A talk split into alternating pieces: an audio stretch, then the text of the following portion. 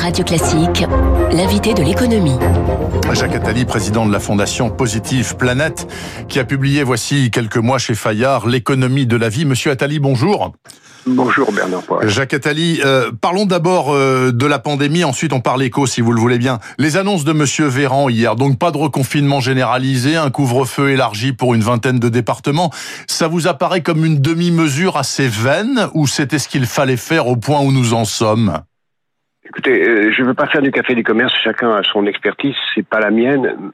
Sur ce terrain, moi je préfère regarder ce qui se passe dans le monde et voir quelle est la meilleure stratégie. Euh, et la meilleure stratégie reste celle que j'avais euh, choisi de mettre en avant dans le livre que vous avez la gentillesse de citer, et qui reste pour moi le principal modèle en matière de gestion de la pandémie sur le terrain du confinement, qui est la Corée du Sud, qui elle ne fait pas de confinement, mais fait des tests, des traçages systématiques et des isolements des cas contacts absolument euh, extrêmement rapides et extrêmement complets. Nous ne le faisons pas. Euh, on le fait d'une façon extrêmement amateur et c'est ça qu'il faudrait faire. Sur le terrain de la vaccination aussi, il faut regarder euh, non pas euh, ce qui se passe chez nous ou ce qui se passe chez le voisin, mais chercher quel est le meilleur cas dans le monde mmh. et, chercher à limiter le meilleur cas dans le monde pour la gestion de la pandémie. Je l'ai dit, c'est la Corée du Sud. Pour ce qui est de la vaccination, le meilleur cas dans le monde, c'est Israël. Israël, qui, je le, le, rappelle, aura vacciné toutes les personnes de plus de 60 ans le 15 janvier. Parce qu'ils font un système de massif et que nous pourrions faire. J'enrage, j'enrage véritablement de voir que non seulement nous sommes en retard sur nos voisins européens, mm. qui eux-mêmes sont très en retard sur euh, la meilleure méthode possible, qui est euh, la, méthode euh, que qu'emploie Israël. Alors qu'on nous dise que nous n'avons pas les vaccins, ce serait la seule excuse tout à fait scandaleuse pour justifier la euh, la, lenteur actuelle. Mais euh, je, ne, je, ne, pense pas, je, je, ne veux pas le penser. Ce serait euh, d'abord pour cacherait-on qu'on n'a pas de vaccin comme on a caché qu'il n'y avait pas de masque? Je, je, je, ne peux pas le croire. Non, non, apparemment, apparemment, c'est pas un problème euh, d'approvisionnement puisque les Allemands euh, sont fournis euh, au même niveau que nous et vaccinent beaucoup plus vite et beaucoup plus largement. Ils ont mis en place des structures et du personnel pour ça. Je pense qu'on devrait vacciner tous ceux qui demandent à être vaccinés. Point final. Euh, et, et, euh, et, même si on devait vacciner dans l'ordre qu'a dit la haute autorité de santé, qui est d'ailleurs une autorité de santé dont la compétence pourra sans doute être remise en cause le moment venu. D'ailleurs, les autorités politiques suivent les, les, les autorités de dites autorités de santé euh, de peur de se faire accuser de ne pas faire ce qui est mieux. Faut-il suivre ce que dit une autorité de santé ou faut-il, avec le plus grand bon sens, regarder qui est le meilleur gestionnaire dans le monde? Le meilleur gestionnaire dans le monde dans la gestion de la pandémie, c'est, comme je l'avais dit dans ce livre, la Corée du Sud, c'est cet exemple qu'il faut suivre. Le meilleur exemple, euh, la Corée du Sud est un très mauvais exemple pour le vaccin d'ailleurs. Le meilleur exemple plutôt un mauvais exemple, pas très mauvais, mais un mauvais exemple encore pour le vaccin, même s'ils sont en train de se rattraper, le rattraper, ils vont être bien, bien avant nous, je le crains.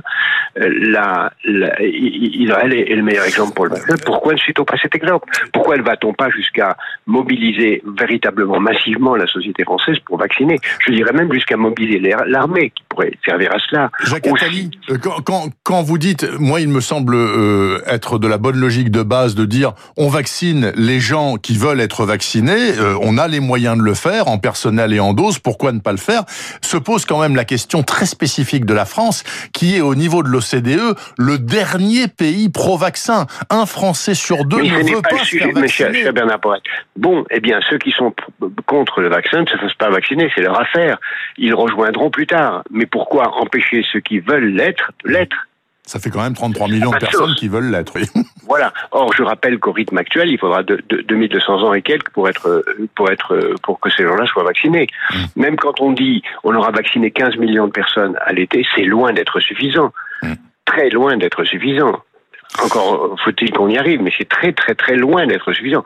Pour être au rythme israélien aujourd'hui, il faudrait vacciner 600 000 personnes par jour.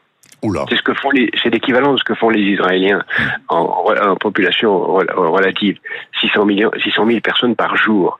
On en est à, à, 1000 fois moins. Donc il y a, y a vraiment un, réveillez-vous. Euh, Jacques Attali. Je ne comprends d'ailleurs pas pourquoi le, la, la, la, question est posée avec autant d'inertie. Est-ce que c'est parce que c'est la veille de Nouvel An, que tout le monde pense à autre chose, que mmh. on se demande si on va avoir un confinement? Mais le, le problème n'est pas le confinement. Le problème, c'est la vaccination. Absolument. Et en tout cas, euh, cette vaccination euh, lentissime, donc une cinquantaine de vaccinations par jour actuellement en France, a été assumée par Monsieur Véran hier soir à la télévision, qui a dit "Vous en faites pas. Au final, on aura autant vacciné que nos voisins." Bon, moi, je sais pas euh, comment il voit les choses, Monsieur Véran, mais tout de même, Jacques Attali, est-ce que, euh, euh, au point où nous en sommes, donc je me répète, nous sommes le 30, nous sommes l'avant-dernier jour de l'année, vous voyez un aspect positif à cette crise du Covid sur 2020 Est-ce qu'il faut en sortir quelque chose de valable ou c'est tout noir, tout noir? Non, c'est pas tout noir. C'est très, très noir pour les, les, les, les, millions de gens qui ont perdu la vie et leurs familles, évidemment. C'est très noir pour les millions de gens et plus nombreux encore qui vont y perdre un emploi, euh, être ruiné, être en faillite, etc. Moins en France qu'ailleurs, puisqu'on a mis beaucoup de moyens pour protéger beaucoup de gens, pas tout le monde, mais beaucoup de gens. Euh, mais il y a eu des dimensions positive euh, dans le malheur, qui est d'abord euh, euh, l'accélération du progrès technique en matière de vaccins, qui a été et qui, qui va être valable pour cette maladie comme pour d'autres. Il y a eu l'accélération du développement et du déploiement des moyens technologiques. Il y a eu beaucoup, beaucoup de, de, de, manifestations d'empathie, d'altruisme, de prise de conscience de l'intérêt général. Il y a eu aussi la prise de conscience de ce que les secteurs que j'appelle l'économie de la vie sont les plus importants, c'est-à-dire la santé, l'hygiène, l'éducation, le digital, la distribution, tous les secteurs clés sont les plus importants et c'est cela qu'il faut développer. Il y a eu cette prise de conscience, j'espère qu'elle durera au-delà de cette pandémie, mais économiquement comme sanitairement, on ne sortira de cette pandémie que par une vaccination massive. Et je ne comprends pas, non seulement qu'elle n'ait pas lieu, mais je ne comprends pas que le fait qu'elle n'ait pas lieu ne soit pas déjà un immense scandale européen, parce que les, les, autres Européens sont je dirais pas mieux, mais un peu moins mal que nous, mais pas plus. Cette lenteur de vaccination, alors que c'est pas une solution, c'est la solution. Il y a aussi peut-être un autre scandale sous-jacent euh, qui euh, ne touche peut-être pas grand monde ici et devrait le faire. C'est la une de ce matin de la Croix qui dit que tout le tiers-monde, c'est-à-dire les pays les plus pauvres du monde, n'auront pas, contrairement à ce que prévoyait ou souhaitait l'OMS, accès au vaccin, même le moins cher, avant au moins deux ans. Parce que c'est les riches qui seront servis d'abord. Vous êtes choqué par ça C'est d'abord l'intérêt des soi-disant riches que de vacciner les autres pour pouvoir avoir euh, ne pas avoir de retour de, de du, du, râteau dans la figure avec euh, cela. Je rappelle que d'ailleurs le, le, la dernière réunion du G20 qui s'est tenue en Arabie Saoudite mmh. a eu euh, un communiqué unanime dans lequel il était dit que tout le monde serait vacciné très vite bah. que la planète entière le serait. Et cet engagement a été pris par les 20 pays les plus puissants du monde. Donc c'est pas seulement l'OMS, comme vous l'avez dit, mais c'est l'ensemble des pays qui ont décidé cela. Et cet engagement euh, supposerait, mais c'est là encore, euh, de, depuis le mois d'avril dernier, peut-être même depuis le mois de mars dernier, je dis qu'il faut se mettre en économie de guerre. Il fallait se mettre en économie de guerre pour produire des masques. Maintenant, il faut se mettre en économie de guerre pour produire des vaccins. Comment se fait-il qu'il n'y a pas 50 usines en France qui produisent des vaccins? Euh, comment se fait-il il, il, est, il est fait dans une usine en Belgique pour toute C'est hallucinant. Voilà. Tout ça est hallucinant. Tout ça est hallucinant. Cette, euh, cette lenteur, cette inertie mortifère est hallucinante. Un dernier point, euh, Jacques Attali, euh, est-ce que vous imaginez que l'arrivée de Monsieur Biden le 20 janvier à la Maison Blanche va changer fondamentalement euh, la donne internationale ou en tout cas les rapports que nous avons avec les États-Unis, nous, les Français? Oui. Oui, ça va changer beaucoup de choses. D'abord parce qu'il va participer à l'accord de Paris. oui, il va revenir ce qui n'est pas un accord liant. S'il peut le faire sans avoir besoin du Congrès, c'est que c'est justement un accord qui est informel. Mmh. L'accord de Paris, c'est pas un traité international au sens classique, c'est juste un accord informel euh, et de, de, bonne volonté. C'est pour ça que le président peut le faire américain sans, sans l'accord du Congrès.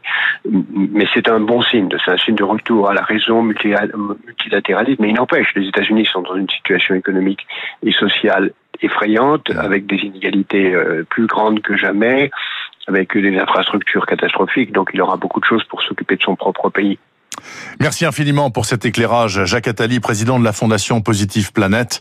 Si on veut en savoir plus sur ce que pense Monsieur Attali, ces temps-ci, on peut lire L'économie de la vie, donc paru voici quelques semaines chez Fayard. Je vous souhaite une très bonne fin d'année, Jacques Attali. Et donc, un bon réveillon. Merci beaucoup. Il est 7h26, les titres de la presse dans un petit instant, suivi de la météo du jour, juste après ceci. Bernard